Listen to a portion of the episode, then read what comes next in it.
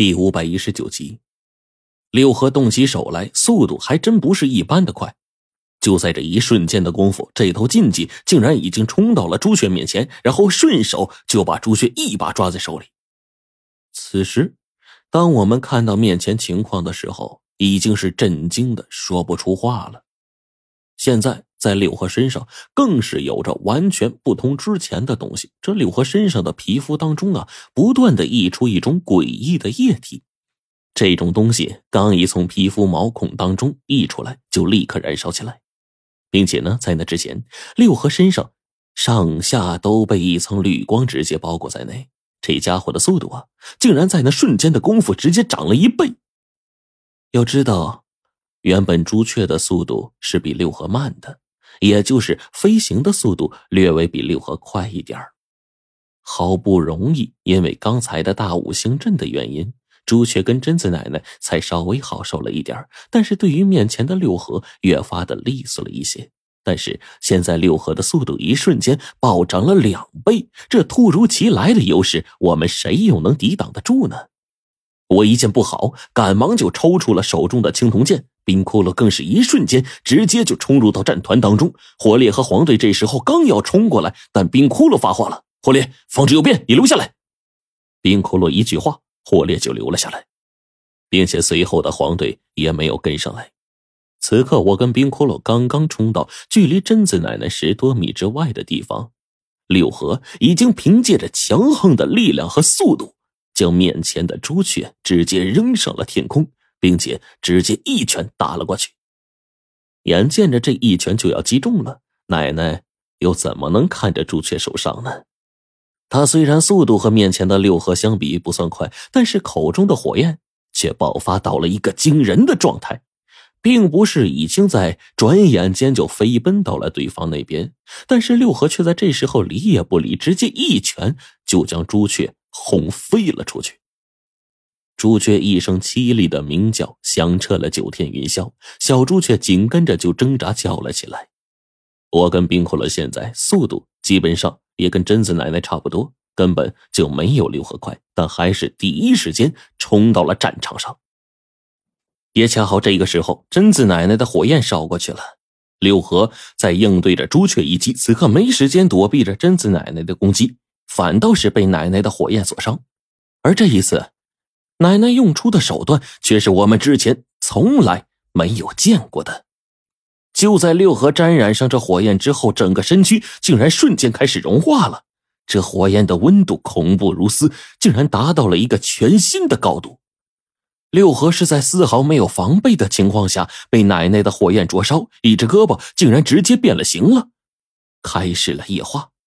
此刻的六合，即便是禁忌一般的存在，却依旧是慌乱起来。他赶忙想方设法的想要将手臂上的火焰熄灭，但是他的藤蔓在触碰到这火焰之后，就开始燃烧了起来。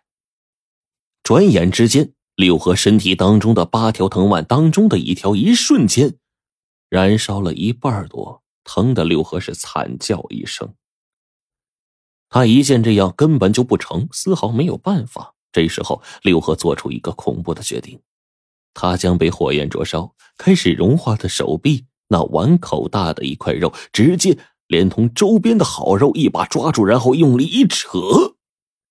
这六合竟然根本不惧疼痛，在惨叫声中，把自身的一大块的肉自行的撕扯下来，连带着贞子奶奶那块肉中的火焰一起，直接扔在了地上，随即。六合口中吐出了一口粘液，将那火焰直接包裹住。火焰在没有空气的情况下自然熄灭。柳河捂着肩膀上的一大块血肉，不断流淌着绿色的血的大洞不住的哀嚎。我甚至能从那个大洞当中看到森森的白骨。但是奶奶此刻莫名其妙的吐了一口血，随即脸色一白。冰骷髅看到这模样，当即惊道：“姑姑，你用了心火？”一点心火被熄灭而已，不用心火根本威胁不到刘和，我只能冒险一试了。贞子奶奶虽然话是这样说的，但是只是这一句话当中包含的东西太多太多了，心火、心血，这些东西仅仅是听名字就知道了。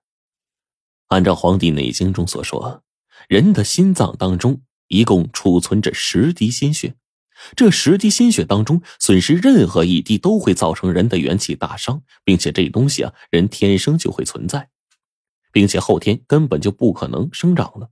一旦损失，就代表着寿命减短。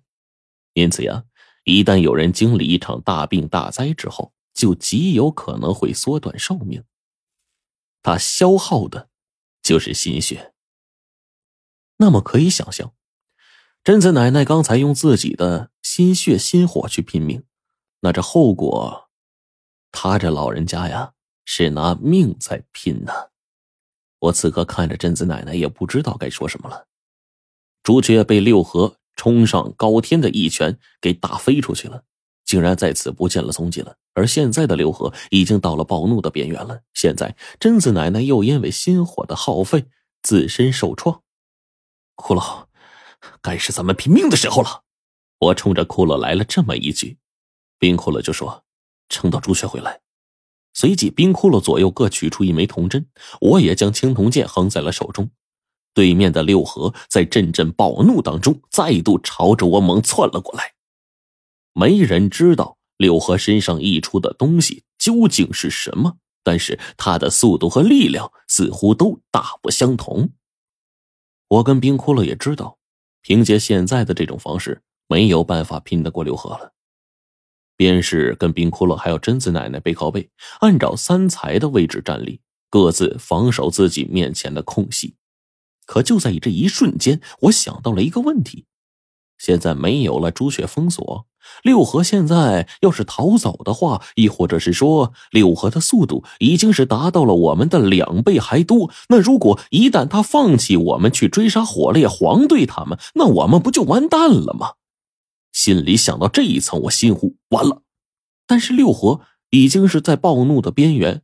人在暴怒的时候啊，是不顾一切的胡乱行事的。更何况六合本来是带有兽性的禁忌，此刻呢被怒火冲昏了头脑，早已经把这一切给忘得干干净净，跑到九霄云外去了。